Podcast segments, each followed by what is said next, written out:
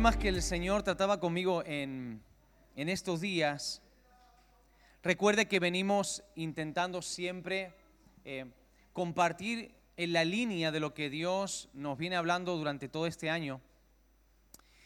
Y si usted tiene en su corazón y tiene un poquito en, en, mente lo que ha sido la palabra para todo este año, lo que Dios nos viene hablando durante todo este año, sabe que este año el Señor nos habló acerca de los nuevos caminos, nuevos caminos. Y nuevos caminos implicaban muchas cosas, pero una de las cosas importantes que encontrábamos cuando hablamos de nuevos caminos, hablábamos de la importancia de estar preparados, de prepararse, de formarse. Porque si bien, como decíamos la semana pasada, Dios tiene cosas nuevas para nosotros, es imposible conseguir lo que Dios tiene para nosotros nuevo si no estamos dispuestos a cambiar. Una persona que no está abierta a cambios no va a poder ser transformado, no va a poder ser movido, no va a poder ser conformado para poder retener, para poder albergar aquello que Dios desea depositar sobre su vida. Y por lo tanto hablábamos de la importancia de estar dispuestos a cambios, pero también una de las cosas que Dios nos habló este año es de la importancia de estar preparados. Para todo en esta vida uno necesita estar preparado, ¿sí o no? Hay un montón de cosas que nos pasan durante, durante la vida para que necesitamos estar preparados. Si una persona quiere eh, participar en una competición deportiva, necesita prepararse. El otro día un amigo mío me, me, animó a que corriese por primera vez en mi vida los 101 kilómetros de ronda. No me dio ninguna paz ese desafío, ninguna paz. Entonces yo dije, no, ¿cómo voy a correr 100, 101? No corro ni de aquí a la esquina, voy a correr 101 kilómetros. Tú estás loco.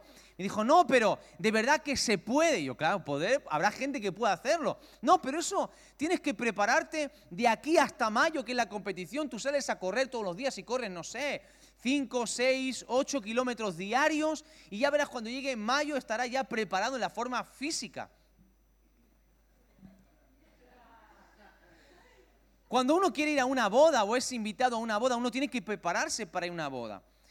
Por lo menos hay una especie de código no escrito que nos dice que para una boda uno tiene que ir medianamente arreglado, vestido, por más informal que tú y yo podamos ser en cuanto a nuestra manera de vestir, por mucho que nos guste vestir de forma, siempre a una boda uno va un poquito más arreglado, uno se prepara para una boda. Sobre todo cuando las mujeres van a una boda, van el día de antes o el mismo día a la peluquería para hacerse un peinado bonito. Y uno cuando la ve dice, me han cambiado la esposa, ¿qué ha pasado? Pero no, las mujeres siempre, siempre se pongan como se pongan, siempre están guapas. De verdad. Siempre. Pero, porque cuando hablo de que te cambian la mujer no significa que la que tenías es fea, ¿vale? Estoy diciendo que, que son, vamos a decir que son diferentes etapas o diferentes estados, ¿vale? Pero cuando va a una boda uno se prepara y uno se arregla físicamente, se pone, se pone guapo, se pone... Y uno se prepara la ropa y también prepara el bolsillo, ¿verdad que sí? Aunque... Porque cuando uno va a una boda, pues siempre quieras o no, pues, pues ya sabes que te va a tocar mm, rascarte el, el bolsillo. A no ser que tengas esta de cemento armado y vayas sin nada a una boda. Nunca vayas a una boda con las manos vacías. Siempre procura llevar algo de regalo. Cierro paréntesis. Hay otras cosas también para las que nos preparamos también. Cuando uno va a hacer reformas en su casa, uno prepara la casa para reformas. ¿Por qué? Porque sabes que llegan a tu casa y te van a pintar. ¿Qué haces? ¿Qué haces? ¿Qué haces? Si te van a pintar el salón de la casa, ¿qué haces? ¿Cómo preparas? Te tapas los muebles, ¿verdad? Tapa los muebles, pones, intentas, si tienes suelo de parquet o lo que sea, pues intentas poner algo, aunque no, pero aunque, aunque tengas un suelo, pero tapas, intentas más o menos prepararte para, para la ocasión. Cuando uno va a un hospital a hacerse unas pruebas o para operarse, pues uno también trata de ir por lo menos lo más preparado posible. Si sabes que te vas a operar y que, y que vas a tener que desprenderte de la ropa, pues uno qué hace? Y otras cosas, que las cuales no voy a entrar en detalle, pero uno se prepara. ¿Por qué? Pues porque vas a, uno tiene que ir preparado para, para determinadas cosas. Si vas a ir al podólogo, pues lo más normal es que te laves primeramente los pies y, aunque, y que te cortes esas uñas que parecen ya mejillones, pero uno tiene que prepararse. Ahora, también no solamente te preparas físicamente, sino si tú vas al médico para esperar unos resultados, también te preparas, te vas mentalizando sobre todo si esas señales antes de recoger esos resultados son sospechosas, uno va preparado. Y uno se prepara o bien para lo peor o a lo mejor también vas preparado para esperar una buena noticia. Cuando una persona va a salir de viaje, también se prepara para salir de viaje. Hay gente, conozco personas que empiezan a preparar las maletas hasta seis meses antes. Hay una hermana que conozco que se va dentro de unos cuantos meses a su país de vacaciones, va a estar como, como un mes, y él me dice, pastor, desde ya estoy preparando las maletas. Digo, te faltan seis meses todavía. Dice, por si acaso se me olvida algo. Hay gente así, que prepara las maletas con mucho tiempo de antelación. Yo la primera vez que viajaba también que no se me olvidasen las cosas. Luego ya con el paso del tiempo ya como que uno lo hace automáticamente, mecánicamente te preparas la, la, maleta. Pero ¿por qué preparamos la maleta? Cuando uno prepara la maleta piensa en todo lo que posiblemente vas a necesitar cuando salgas de viaje. Y créeme que es muy probable, casi el 95%, 97% de las personas que preparan la maleta siempre se dejan algo. Gracias.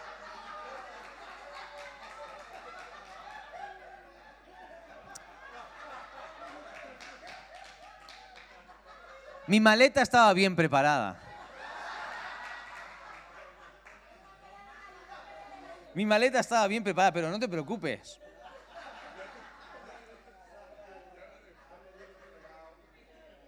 Así podemos poner un montón de ejemplos de cosas que uno prepara. Nos preparamos para situaciones, nos preparamos para eventos, nos preparamos para acontecimientos. Toda nuestra vida requiere preparación. Y la preparación no es un acontecimiento puntual, temporal o momentáneo. Nosotros debemos de aprender que vivimos en constante preparación, o por lo menos deberíamos de vivir en constante, en un constante ejercicio de preparación. Nos preparamos para la Navidad, prontito vamos a decorar nuestra, nuestro auditorio. Nos preparamos para un aniversario de boda, ¿verdad que sí, amigos, hombres, varones de Dios, esforzados y valientes? ¿A que preparamos para un aniversario de boda? Oh, vaya tela. Cuando tienes que dar una charla, te preparas para dar una charla. Si tienes que hablar por primera vez, te preparas. Cada acontecimiento requiere una preparación y también la Biblia nos habla acerca de la importancia de estar preparados. Y yo he titulado el mensaje de esta mañana, ¿estás preparado? Es una pregunta. Pregúntale que tienes a tu lado, ¿estás preparado? Mateo 19, Mateo capítulo 19, versículo 16. Mateo 19, versículo 16.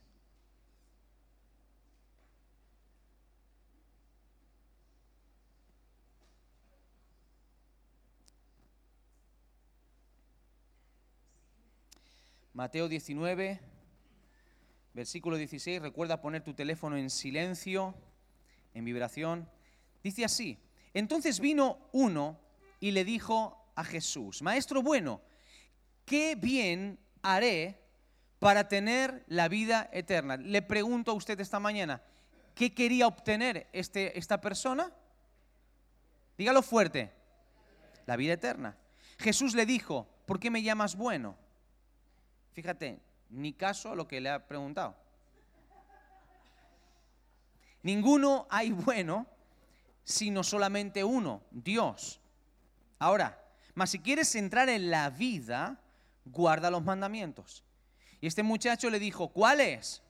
Y Jesús le dijo, no matarás, no adulterarás, no hurtarás, no dirás falso testimonio, honra a tu padre y a tu madre, y amarás a tu prójimo como a ti mismo. Y el joven le dijo a Jesús, todo esto he guardado desde mi juventud. Di conmigo, preparación.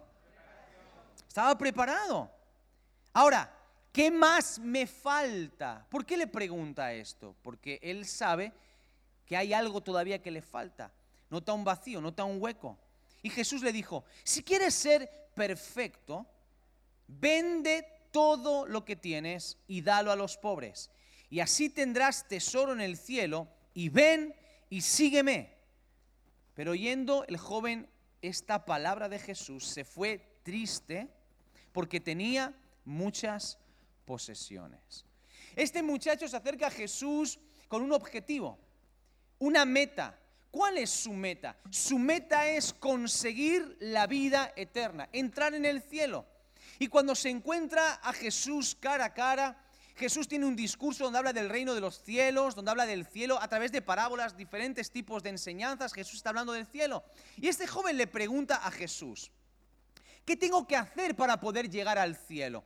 Y Jesús le dice, mira, tienes que guardar todos los mandamientos. Honra a tu padre y a tu madre, no adulteres, no diga falso testimonio, ama a tu prójimo. Y este joven le dice a Jesús, yo estoy preparado porque realmente todo esto lo he guardado desde mi juventud. No me falta nada. Y Jesús le dice, todavía te falta una cosa. Si quieres ir al cielo, aún te falta algo. En otras palabras, todavía te falta una cosa si tú quieres ser completo. Si quieres alcanzar realmente la plenitud, hay algo que te falta. Por muy preparado que tú creas que estás, yo estoy viendo que todavía te falta algo. Y te lo voy a decir. Ves y vende todas tus posesiones, regálalas a los pobres, regala el dinero a los pobres y ven y conviértete en uno de mis seguidores. Y este joven cuando escucha esas palabras de Jesús, la Biblia dice que se entristece y se entristece porque tenía muchas posesiones. Jesús sabe a quién le está pidiendo que venda todo.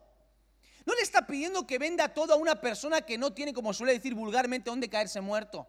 Está hablando con una persona que tiene muchísimo dinero, una persona que tiene muchas posesiones, que tiene muchas cosas y le dice, mira, ¿quieres estar completo? Te falta algo, vende todo lo que tienes. Quiero enseñarte algo en esta mañana. El primer punto de mi mensaje es el siguiente. La preparación te da oportunidades. La preparación te da oportunidades. Jesús, ¿qué le está ofreciendo a este joven? Mira, todavía no estás listo. Mira, todavía no estás completo. Te falta algo. ¿Qué es lo que me falta? Te falta vender todo lo que tienes. Y si lo haces, vas a tener la oportunidad, la oportunidad de convertirte en un discípulo mío, un seguidor. Fíjate qué interesante es esto. Este joven pensaba que estaba listo, pensaba que estaba preparado, que tenía suficiente preparación. Y cuando se encuentra con Jesús se da cuenta de que hay un desafío a continuar preparándose. Hay un desafío a seguir caminando hacia adelante. Nunca uno deja de aprender, nunca uno debe dejar de prepararse. En la preparación es un momento puntual, es un camino constante en la vida. Y si tú y yo caminamos en el camino de la preparación, se van a abrir oportunidades delante de nosotros si es que aceptamos el prepararnos para ello. Ahora, Jesús hace el ofrecimiento a cada uno de nosotros. Ninguno somos más especiales que otros. Uno puede decir, bueno, pero es que a mí la vida no me ha dado tantas oportunidades. Mira, perdóname, no te ha dado las mismas oportunidades que a otro, pero a ti te ha dado oportunidades. No puedes decir, a mí la vida no me ha dado oportunidades. No. Si tú comparas tu vida con la vida de otro, la otra persona habrá tenido otras oportunidades, en otras áreas, otras experiencias, pero a ti la vida también te ha dado oportunidades. De otra manera, pero te las ha dado. Ahora, no todo el mundo estamos dispuestos a entrar en el proceso de preparación para aprovechar esas oportunidades. ¿Qué le pasaba a este joven? El corazón de este joven no estaba completamente volcado hacia Dios. Este joven amaba más los tesoros de este mundo, amaba más lo material, amaba más el dinero, amaba más la prosperidad económica que seguir a Jesús. Y tuvo la oportunidad de convertirse tal vez en el discípulo número 13, pero la desaprovechó. ¿Por qué? Porque no quiso entrar en esa preparación, porque no estuvo dispuesto a aceptar una preparación que chocaba frontalmente, que confrontaba, que lo confrontaba con su amor al dinero, con su amor a lo material. Por eso cuando tú y yo a veces pasamos momentos de escasez económica, o tú y yo a veces pasamos momentos difíciles en un trabajo, o a veces pasamos un momento difícil con relaciones personales con otras personas, y nos ponemos mal, y no somos capaces de ver a Dios en eso y no aprendemos, estamos perdiéndonos la oportunidad de aprender algo nuevo, de ser encaminados hacia otra cosa diferente. Yo te he dicho muchas veces, hay bendiciones de Dios, regalos hermosos de Dios que vienen envueltos en envoltorios muy feos. Muy feos. Si a ti te entregan una caja de zapatos fea y vieja y te dicen que dentro hay un reloj de oro que vale, no sé, 5 o 6 mil euros, a ti te importa tres pepinos la caja de zapatos. Tú quieres lo que hay dentro. Hay situaciones que Dios permite en nuestra vida que a lo mejor vienen envueltos en algo que no nos gusta, que no es atractivo. Pero ese algo que no nos gusta, eso que no es atractivo, choca frontalmente con lo que es un impedimento para que podamos crecer. Y uno quiere más fe y Dios permite situaciones que van a poner a prueba tu fe. Dios te quiere dar cosas más importantes en tu trabajo. Todo el mundo se queja de tu jefe y de pronto tú abrazas una actitud distinta con tu jefe y empiezas a caminar con los códigos del reino, de respeto, de obediencia, de excelencia, de enmudecer, de bendecir y de no maldecir. Empiezas a caminarte diferente que el resto de tu gente. Eres confrontado. Empiezas a vender todas tus posesiones. Y eso te da la oportunidad, te abre la puerta a lo mejor a dar gracia delante de tu jefe. Y a tener oportunidades que otros no pueden tener los momentos de escasez económica, los momentos de enfermedad, los momentos de crisis familiares. Hay personas a los cuales les destruye, les hunde, abandonan todo, se vienen abajo, se rinden. A otras personas eso los catapulta, los lleva hacia arriba y les abre la puerta a oportunidades que otros no saben ver. Porque la preparación te abre oportunidades, aunque tú no lo piensas aunque tú no lo creas. La falta de preparación nos cierra las oportunidades. Y cuando las oportunidades se cierran, ¿sabes qué pasa? Viene la tristeza. Este joven se fue triste. Triste. ¿Por qué? Porque se había cerrado una oportunidad para él.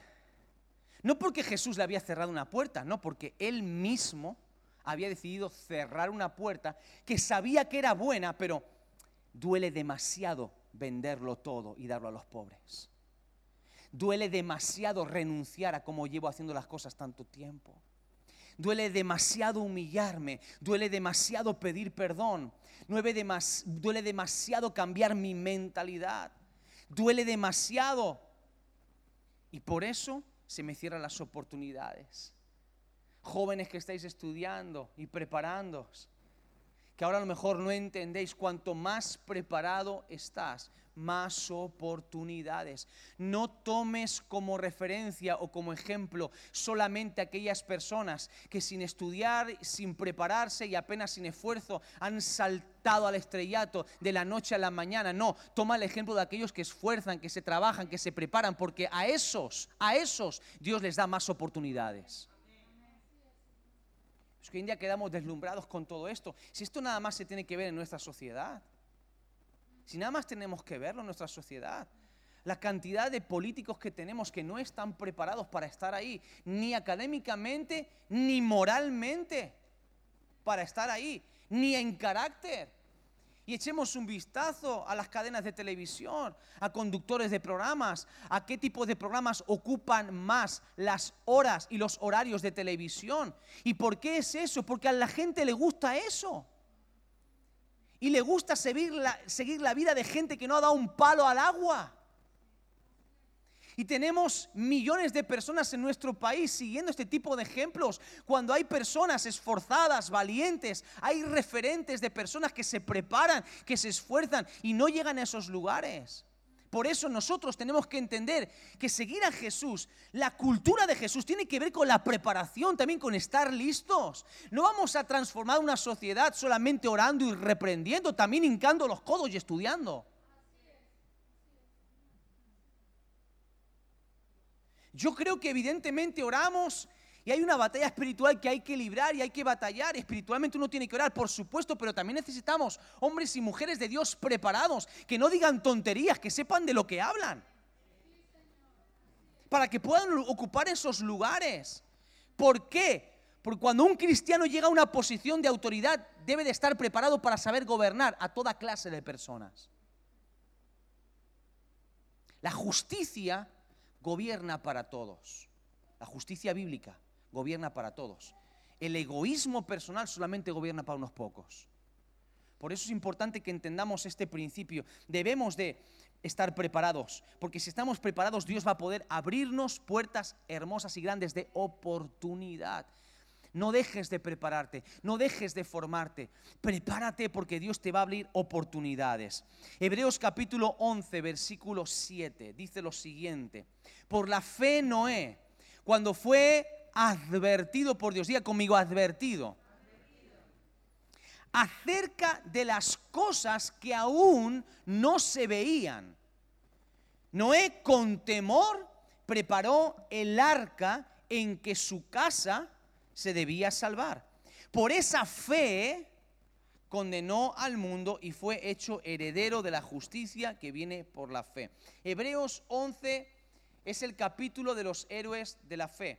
Y aquí este texto donde se toma el ejemplo de Noé dice lo siguiente, Dios advirtió a Noé de que venía un diluvio.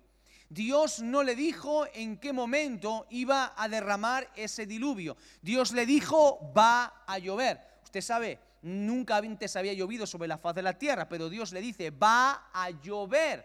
Dios lanza una advertencia y Noé tiene la oportunidad de prepararse para lo que viene hay situaciones en las que uno debe de estar preparado porque ha sido advertido previamente. Número dos, apunta ahí, la preparación te libra de los diluvios. La preparación te libra de los diluvios. Yo no puedo decirme, bueno, pastor, ¿tú qué me estás diciendo? ¿Que la preparación me va a impedir sufrir? No. ¿La preparación me va a impedir pasarlo mal? No. Entonces, ¿de qué estás hablando? Te va a impedir sufrir de sufrimientos innecesarios.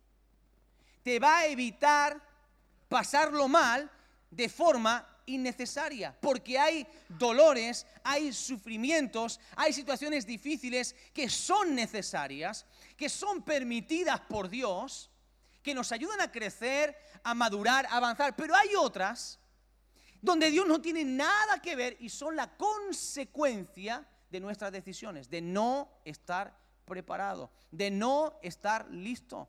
Y Dios siempre nos advertirá de aquellas cosas que nos pueden provocar dolor innecesariamente. ¿Hay un infierno? Sí. ¿Dios quiere que vivamos un infierno? No. Pero si yo no me cuido, sé que voy a acabar en un infierno. Luego, Dios me advierte de las situaciones que me pueden provocar dolor. Es que Dios quiere que suspenda exámenes. No, si no estudias, hay unas consecuencias. No, pero usted no, no sabe, pastor. Mi profesor, mi profesora está endemoniado. Posiblemente pero no tiene nada que ver con que apruebes o no un examen. Pero es que me tiene manía, sí. Pero si tú respondes bien las preguntas, por mucha manía que te tenga, te tienen que aprobar. Entonces, no lo culpemos todo y lo espiritualicemos todo, porque hay cuestiones que son muy prácticas, forma parte de nuestra responsabilidad. Yo sé que si yo corro más de la velocidad que está limitada en el radar, me estoy exponiendo a que me pongan una multa a que me quiten puntos y a que me retiren el carnet. Y no es que Satanás esté haciendo un complot contra mí, no. No he escuchado una advertencia. ¿Por qué Noé se salvó? Porque había un plan de Dios para Noé, para que Noé se salvase. Pero recuerda que Dios no construyó el arca, la tuvo que construir Noé. Y Noé tardó 120 años en construir el arca. O sea, no fue algo que de pronto Noé dijo, ah Señor, sí, por supuesto, un diluvio, sálvame. Y que venga Dios y que construya el arca. No, tú quieres salvarte, yo te voy a salvar, yo voy a cuidar de ti, de tu familia, voy a enviar juicio, viene un diluvio. Ahora, ¿qué tienes que hacer para que no te afecte el diluvio? Esto, construyete un arca y hazla de esta manera, de esta, de esta y de esta. Luego, la preparación, cuando hay una advertencia, debe de ser respondida con obediencia. Y encima está más rimado y todo. Dios siempre nos advierte. La Biblia está llena de advertencias para nosotros. Y luego nosotros no podemos decir a Dios, es que te lo dije, Señor, es que mira, fíjate, Dios te dice, pero si la palabra está, si hay una advertencia, si estabas advertido lo que iba a pasar, si tú sabías lo que iba a pasar, ¿por qué lo hiciste? ¿Por qué no te preparaste? ¿Por qué no fuiste listo? No, da igual, no pasa. Yo sé, yo sé. No, no, no. Uno tiene que ser lo suficientemente humilde para poder escoger el consejo de Dios por encima de su propio consejo. Y hay situaciones que vinimos, que vivimos, que venimos viviendo por no escuchar el consejo, por no obedecer el consejo. Y eso nos acaba trayendo dolor innecesario. Lo pasamos mal de manera innecesaria. ¿Y por qué hay gente que sufre constantemente? Porque no escuchan, porque no obedecen, porque son indomables. Proverbios 12:15 dice lo siguiente. El camino del necio es recto a sus propios ojos, mas el que escucha el consejo es sabio. Hay sabiduría con prestar atención a las advertencias de Dios. No nos creamos más sabios que Dios, más inteligentes que Dios. Esto pasa como cuando hablamos con alguien que realmente sabe de qué van las cosas. Una vez se encuentra con personas que dominan ciertos temas mejores que uno. Y tú te das cuenta cuando hablas con alguien que sabe. Y yo a veces he estado en situaciones donde tienes diferentes actores en escena y hay una persona que sabe mucho hay una persona que no sabe nada. Y curiosamente, y la mayoría de las veces, los que saben más son los que más callan. Y los que menos saben son los que más hablan. Entonces a veces hay situaciones surrealistas y absurdas donde te das cuenta de que hay gente que le anda discutiendo. Yo recuerdo una conversación, no voy a entrar en detalles, donde un joven estaba discutiendo a un pastor, no voy a decir su nombre, pero muy veterano de muchos años, acerca de los principios, de, cómo uno tiene que prepararse, de cómo, del equilibrio entre familia, ministerio y demás. Y andaba diciendo unas tonterías. Y este hombre ya, perro viejo, de muchos años de ministerio, de esperanza, lo, lo miraba así y sonreía y decía, bueno, ah, sí, está bien. Y uno decía, no se da cuenta, vergüenza me daría que un tipo así me estuviese diciendo, mirándome con esa cara, como diciendo, te las vas a dar, te vas a partir todos los dientes. Entonces, qué importante es que aprendamos a ser humildes y a escuchar el consejo, porque cuando escuchamos el consejo seremos librados de los diluvios. Prepárate. No piensen, no, pero es que no, no llega la oportunidad. No, prepárate. Prepárate, prepara tu familia, prepara tus hijos, prepárate tú, tú prepara tu vida espiritual. Estamos en constante preparación porque los días son malos. Venimos advirtiendo a la iglesia, hermanos, cuiden de sus hijos, hermanos, cuiden lo que vemos en televisión, hermanos, cuidemos nuestro altar familiar, cuidemos nuestra propia vida, cuidémonos en la forma de tratarnos, cuidémonos, ¿por qué? Porque los días son malos, los tiempos son malos, son peligrosos. Somos llevados como ovejas, la sociedad es llevada como ovejas, todas hacia el mismo punto. Yo hablaba con alguien el otro día y decía, si es que realmente tratan de ovejunizarnos a todos. Ahora les da por el cambio climático y hasta cambio climático hasta en la sopa. Por todos lados. Y como no estés hablando del tema, uh, te caen encima. Y es por lo que los da, por lo que les da. Y en los medios de comunicación y los grandes poderes fácticos. Y no es que yo sea un conspiracionista o que vea cuestiones donde no hay, pero es cierto, la Biblia habla de un gobierno mundial. Y hacia eso nos lleva la globalización. Hacia un gobierno mundial. Y el que no pasa por el aro, pasa o pasa. Y esto implica que si tienen que quitar a presidentes, quitarán a presidentes y a los movimientos pro vida y a los movimientos que tratan de defender ciertos valores bíblicos, se los van a intentar comer con patatas. Y los van a tachar de todo lo que no son. Y a usted y a mí nos van a llamar lo que no somos. ¿Por qué? Porque no entramos dentro del aro hacia donde nos quieren llevar. Y todo prepara la llegada del anticristo. Y eso es así. Está en la Biblia. Y eso va a pasar, nos pongamos como nos pongamos, va a pasar. ¿Qué tenemos que hacer? Velar, orar, resistir, mantenernos en nuestros principios, estar listos, estar preparados. ¿Para qué son las profecías? Para prepararnos. ¿Para qué es el capítulo de Mateo 25 cuando Jesús habla de los últimos tiempos? Para prepararnos. Hay un montón de textos en la Biblia, el apóstol Pedro, el apóstol Pablo, el propio Jesús habló de estar listos, de velar, de estar preparados. Son advertencias que no podemos ignorar y somos advertidos constantemente. Yo como pastor, desde aquí lanzo advertencias, hermano, por favor, métase con Dios. Hermano, por favor, no se da cuenta, se está dejando atar por cosas de este mundo. Hermano, permanezca firme. Y hay gente que ignora las advertencias, después vienen las consecuencias negativas y no podemos culpar a Dios por eso. Proverbios 19, 20, 21 dice, escucha el consejo y acepta la corrección para que seas sabio el resto de tus días. Muchos son los planes en el corazón del hombre, mas el consejo del Señor permanecerá. La Biblia enseña que es importante que seamos sabios, que aceptemos el consejo y la corrección todos los días. Prepararnos nos hace responsables. Prepararnos en obediencia nos genera seguridad. ¿Quieres estar seguro? Prepárate. Ay, pero los últimos tiempos, ay, pero el fin, ay, pero esa frase que Dios vendrá como ladrón en la noche, qué miedo. Y había canciones que te metían en... Había una canción muy antigua que decía, soy un grito, un lamento, un de Marino. ¿Escucha? ¿Alguien conoce a Marino? Soy un grito, un lamento, un sollozo. Mucha gente está alarmada. ¿Qué ha pasado? Hablaba, del rapto. Y encima ponía una música así como medio tenue y hacía... Uh, uh, uh, daba hasta un miedo que no veas. Un miedo pero la Biblia habla de que, el Señor vendrá otra vez y Él vendrá como ladrón en la noche. Nadie sabe el día ni la hora, ni los ángeles saben, pero Él vendrá. Dice, dos estarán en el campo trabajando, uno será tomado, otro será llevado. Dos yacerán, uno será tomado, otro será llevado. Y eso va a pasar, eso es real. No es un mito, no es una fábula, es real. Que por fin uno puede disfrutar del propósito que Dios diseñó para cada uno de nosotros. Uno se prepara en función de las metas y en función de los objetivos. En otras palabras, tal cual es tu meta, es tu preparación. Si tu meta es ganar mucho dinero, harás todo lo que haga falta para ganar mucho dinero.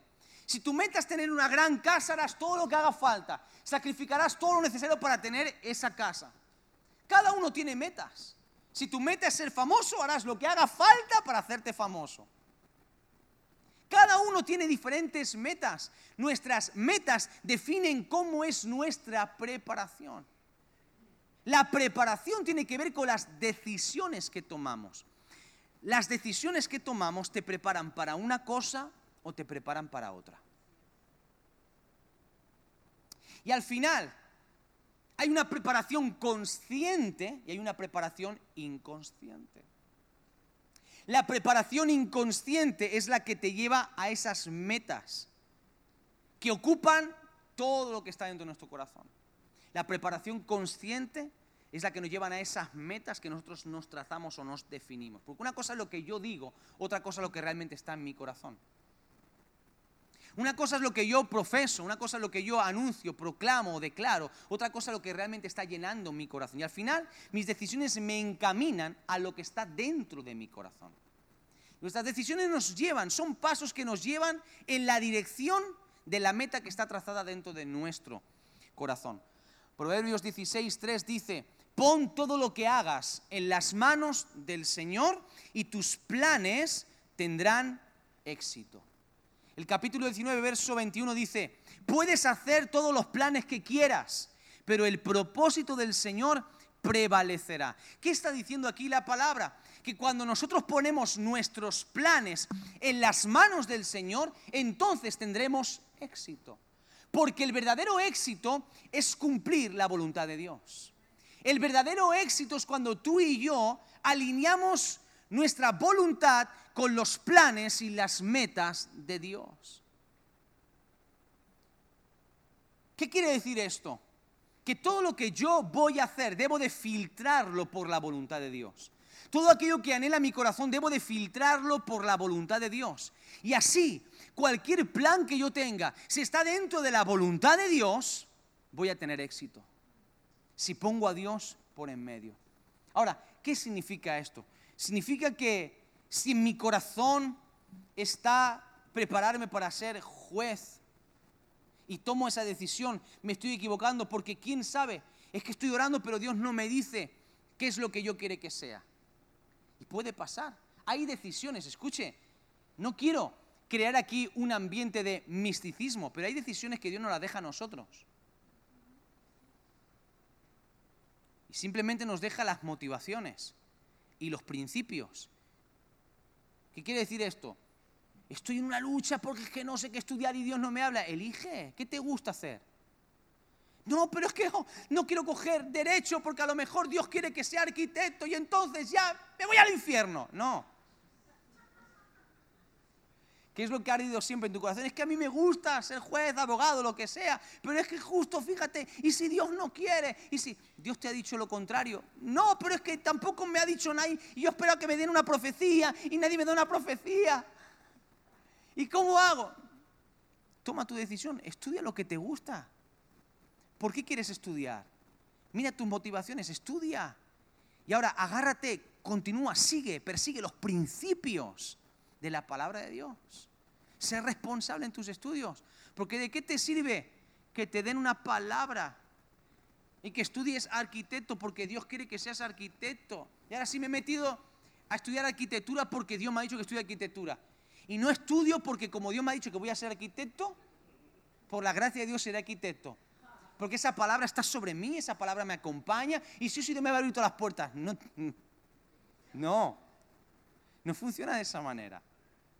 Hay decisiones. No, pero pastor, pero quiero, quiero montar un negocio porque quiero generar recursos para misiones y quiero bendecir a familias que no tienen recursos y quiero trabajar para mí. Eso es lícito, está bien. Pero es que, pero es que no sé si Dios quiere o no quiere. Busca de Dios. Si Dios no te dice lo contrario, tira para adelante. Pero hazlo con las motivaciones correctas y sigue las señales correctas. Y hazlo bajo los principios correctos. Somete todo a la dirección de Dios. Cada decisión, mírala a la luz de la palabra de Dios. ¿Qué dice Dios en la Biblia? ¿Qué habla Dios acerca de eso? Pastor, no sé buscarlo. Busque el consejo entonces pero somos sometidos a decisiones constantemente. Y Dios nos da libertad para tomar decisiones, nos da las pautas, los patrones para que sepamos. La Biblia es una brújula que nos ayuda a movernos de manera correcta. Eso no significa que no nos equivoquemos, pero nos da las pautas para movernos de manera correcta. Lo tenemos en la palabra del Señor pero es necesario estar preparado, es necesario ponerlo en las manos del Señor, así garantizamos el éxito. Proverbios 19.2 dice, el entusiasmo, el entusiasmo sin conocimiento no vale nada. La prisa produce errores. Verso 3, la gente arruina su vida por su propia necedad y después se enoja con el Señor.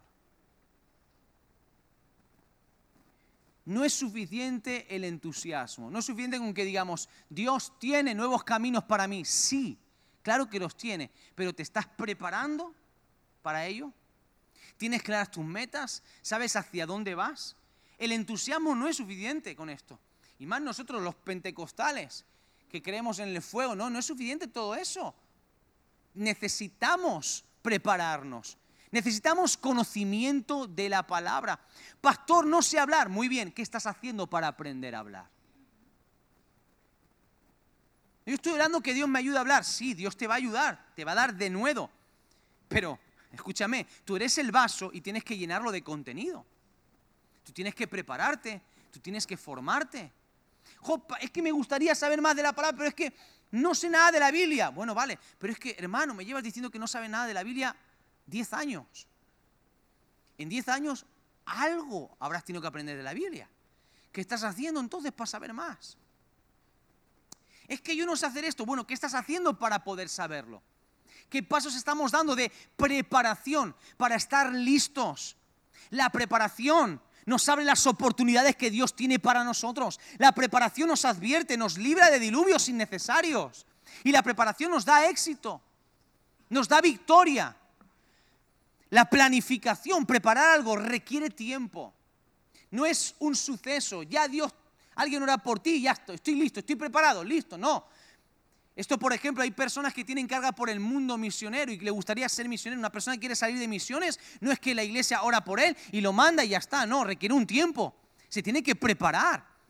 Estuvimos hace poco en, Marruecos y conocimos a algunos misioneros que están ahí preparándose en una de las ciudades, están preparando para salir al campo misionero, a países donde se está persiguiendo a aquellos que son cristianos y están pasando dos años de preparación, conociendo el idioma, conociendo la cultura aprendiendo a, manejar relaciones. Requiere preparación el tiempo. La planificación y la preparación requiere también la actitud correcta. ¿Quieres prepararte? Invierte tiempo. ¿Quieres prepararte? Requiere también que tengas la actitud correcta. Si no tienes la actitud correcta, tu preparación no va a servir de nada porque la preparación no tiene que ver solamente con conocimiento, tiene que ver también con actitud. La planificación requiere fe, requiere confianza en Dios. Una persona que planifica siempre va a obtener mejores resultados. Se vuelvo a repetir, una persona que planifica siempre obtendrá mejores resultados que aquella que anda siempre improvisando. La planificación poco a poco abre la puerta a la excelencia. Cuanto más planificador te conviertes, más excelente de forma más excelente harán las cosas. Y esto es aplicable a todas las áreas. La planificación evita desastres. Desastres que son el fruto de la improvisación. Quiero terminar con, con esta idea. Para poder ser efectivo en mi preparación es importante que yo entienda los tiempos. Es importante entender los tiempos. Porque uno de los errores que nosotros cometemos es pensar que tenemos tiempo más adelante de prepararse.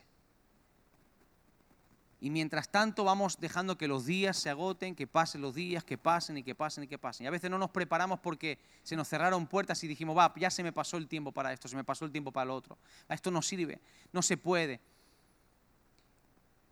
Alexander Graham Bell dijo lo siguiente, hay mucha gente que pierde su tiempo mirando las puertas que se han cerrado e ignora las puertas nuevas que se van abriendo delante de ellos.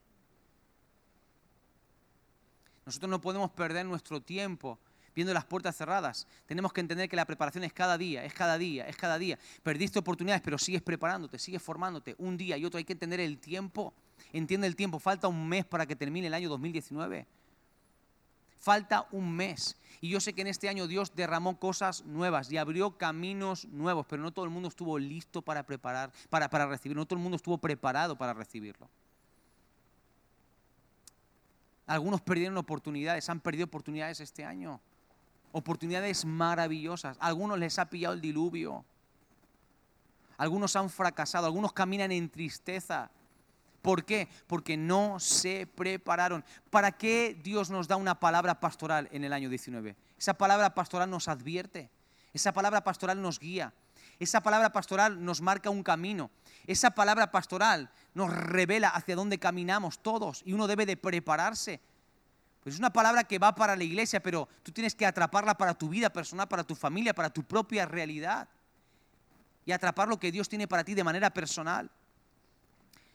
¿Cómo me tengo que preparar? ¿Cómo yo debo de prepararme? Si Dios ha puesto en tu corazón servir a Dios, sigue los consejos y prepárate para servir a Dios entonces. Prepárate para el negocio con el que estás soñando. ¿Qué estás haciendo? Lo tienes ahí en, el sueño, ahí en tu cabeza. No, yo tendré mi negocio, tendré mi empresa. ¿Qué estás haciendo? ¿Te estás preparando para eso? ¿Estás conociendo el gremio? ¿Te estás familiarizando con el producto que quieres vender o con el negocio que quieres emprender? ¿Estás haciendo contactos? Estás poniendo las, estrategias y los diseños delante del Señor. Fórmate para eso lo que te quieres dedicar. Si quieres trabajar en algo, prepárate para ello, obtén las herramientas. Si quieres invertir tu dinero en algo, ahorra y gestiona bien tus recursos. Si quieres salir de deudas, ahorra, prepara tu economía, cambia tu sistema financiero para poder salir de las deudas. Estudia en el instituto y en la universidad. Si realmente quieres cambiar la sociedad, estudia, prepárate, fórmate. Si quieres servir en la música o en la tecnología, fórmate. No, pastor, yo no toco ningún instrumento, pero Dios me ha llamado a la alabanza. Si realmente es un llamado, ¿qué estás haciendo? Aparte de pegar la paliza para, que te suban a cantar o a tocar un instrumento, prepárate, fórmate. Fórmate. No, no, no, yo estoy orando para que Dios, no, pues te, puede, puede venir el Señor y pillarte orando todavía.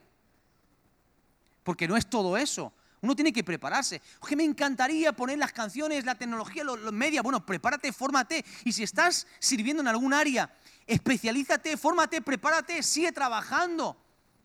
Porque no, no, no es que adquirí el conocimiento y ya está, esto es así. Yo me quedé, yo es que en mi iglesia, pastor, ponía las canciones. ¿Cómo? Con filminas. Yo quiero estar en media, pastor, porque yo ponía filminas en mi iglesia hace muchos años. Ponía las transparencias. ¿Sabes usar un ordenador? No, pero yo tengo el llamado a poner filminas. No, aprende informática. Aprende a usar un ordenador.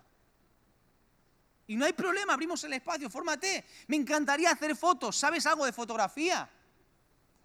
No tengo dinero para formarme. Curso de YouTube gratis. Hoy en día, YouTube es un abanico gratuito enorme. Puedes aprender a hacer cualquier cosa a través de YouTube, de tutoriales gratuitos. El que quiere formarse se forma. El que lleva todo el tema visual de nuestras asambleas de Dios, todos los medios de comunicación, publicidad, vídeos, prensa, todo, la persona que está al frente de todo es autodidacta y se lo rifan. Prepara el ambiente de tu casa en oración si quieres que tus hijos sirvan al Señor. Prepara el corazón de ellos. Prepara lo que le hablas, lo que le enseñas, lo que siembras en ello. Prepara tu corazón cada vez que vengas a este lugar a recibir palabra de Dios. Si quieres que cada culto sea diferente, prepara tu corazón cada vez que vengas a este lugar para recibir la palabra. No vengas a una actitud religiosa, bueno, a ver qué me hablan hoy, a ver quién predica, a ver qué cantan, a ver cuánto dura hoy el culto. No, ven con un corazón preparado, con la actitud correcta para que Dios te ministre, para que Dios te bendiga, para que esa palabra te lleve a otro nivel, para que esa palabra sea realmente alimento. Si la actitud no es la correcta, tal y como te entra la palabra en la boca, tú la vas a vomitar.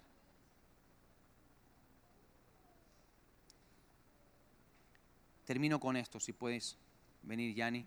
Jeremías 29, 11 dice, Dios tiene planes para ti y para mí.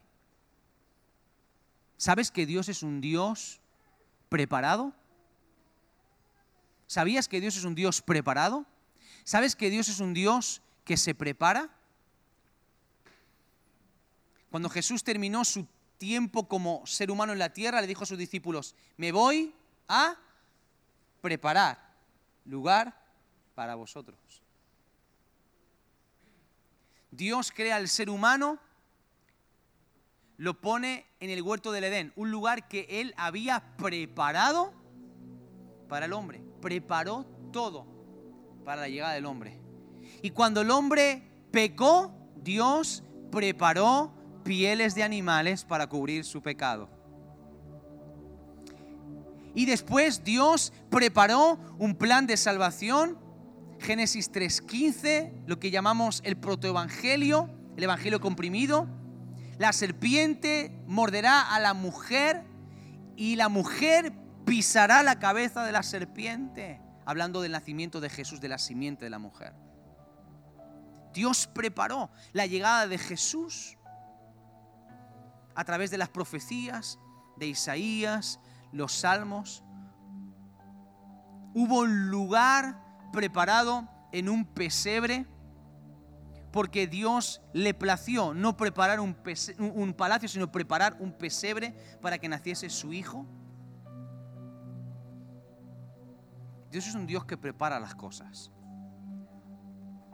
Tengo planes para ti. Dice que Dios preparó obras de antemano para que nosotros anduviésemos en ellas. Dios prepara. Dios está preparado. Dios está listo. Está listo para nuestras respuestas, para nuestras preguntas. Está listo, listo para nuestros éxitos y para nuestros fracasos. Él siempre está preparado. A Él nada le pilla por sorpresa. Siempre. A lo mejor tú has pensado que todo lo que has vivido hasta el día de hoy no ha servido para nada, que no ha valido. Pero sabes una cosa, todo en la vida, cuando amas a Dios y Dios es lo primero, te prepara para bien. Porque hay situaciones que vivimos como la que le pasó a Moisés, ¿recuerdas? Lo hemos dicho muchas veces, 40 años viviendo en Egipto. Y después de 40 años se va al desierto intentando olvidar de dónde viene, quién es, intentando renegar de su pasado. Y pasa otros 40 años y ya con 80, siendo un anciano, el Señor se le aparece en medio del desierto y le dice, mira, tú eres la persona que voy a usar para rescatar a mi pueblo de Egipto, tú vas a ir a Faraón y vas a hacer esto y vas a hacer lo otro. Y el otro dice, espérate, ¿quién soy yo? ¿Cómo yo no sé hablar? No, no, no, espérate. Tú te estás fijando en que no sabes hablar, pero yo he visto los 40 años que has sido formado en Egipto. He visto los 40 años de trato que has tenido en el desierto. El desierto te prepara. Todo, cuando amas a Dios, todo te prepara, todo te forma aunque nunca seas consciente de ello, pero todo te prepara. Lo importante es estar preparado, es estar listo. Dios ha preparado cosas para ti. ¿Estás tú preparado para esas cosas? Dios ha preparado cosas para ti. ¿Te estás preparando para esas cosas? Para lo que Dios tiene para ti. Porque no va a venir solo así sin más no tiene que prepararse. Y eso requiere tiempo y esforzarse. Pero es difícil, yo, yo sé que es difícil. A mí me cuesta prepararme también. A mí me cuesta también mucho prepararme. Y, y constantemente soy confrontado con aquellas cosas que me intentan cerrar las oportunidades que Dios tiene para mí. Tengo que levantarme una y otra vez, intentar superar mis límites, intentar superar mis barreras, porque quiero estar preparado. Yo no me quiero perder nada de lo que Dios tiene para mi vida, para mi familia, para mi matrimonio, para nuestra iglesia. Yo no me quiero perder nada. Yo no quiero que termine este año 2019 y Dios me diga, mira, tenía listo para ti, pero no, no estabas preparado. Yo estaba listo para derramar la bendición, tú no. Yo estaba listo para bendecirte, tú no estabas listo para recibir. Por eso es importante que estés preparado. Yo no sé en qué áreas tú necesitas ser preparado, no sé en qué áreas necesitas ser preparado, pero te animo a que hoy tomes la decisión de prepararte para lo que el Señor te quiere dar. ¿Por qué no te pones de pie? Vamos a orar.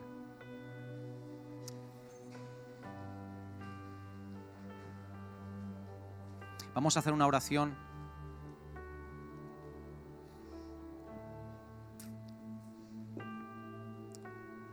Cierre sus ojos por un momento.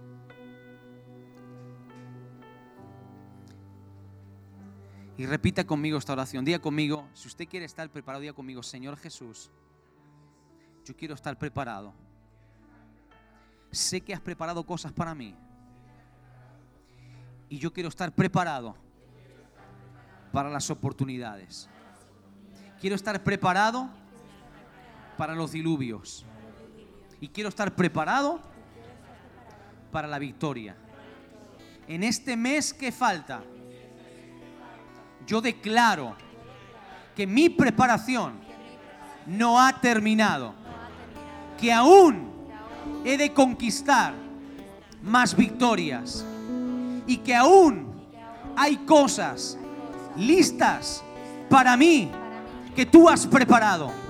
Por eso en este día yo me determino a poner todo en tus manos y a prepararme para recibir mis nuevos caminos. En el nombre de Jesús. Amén. Amén.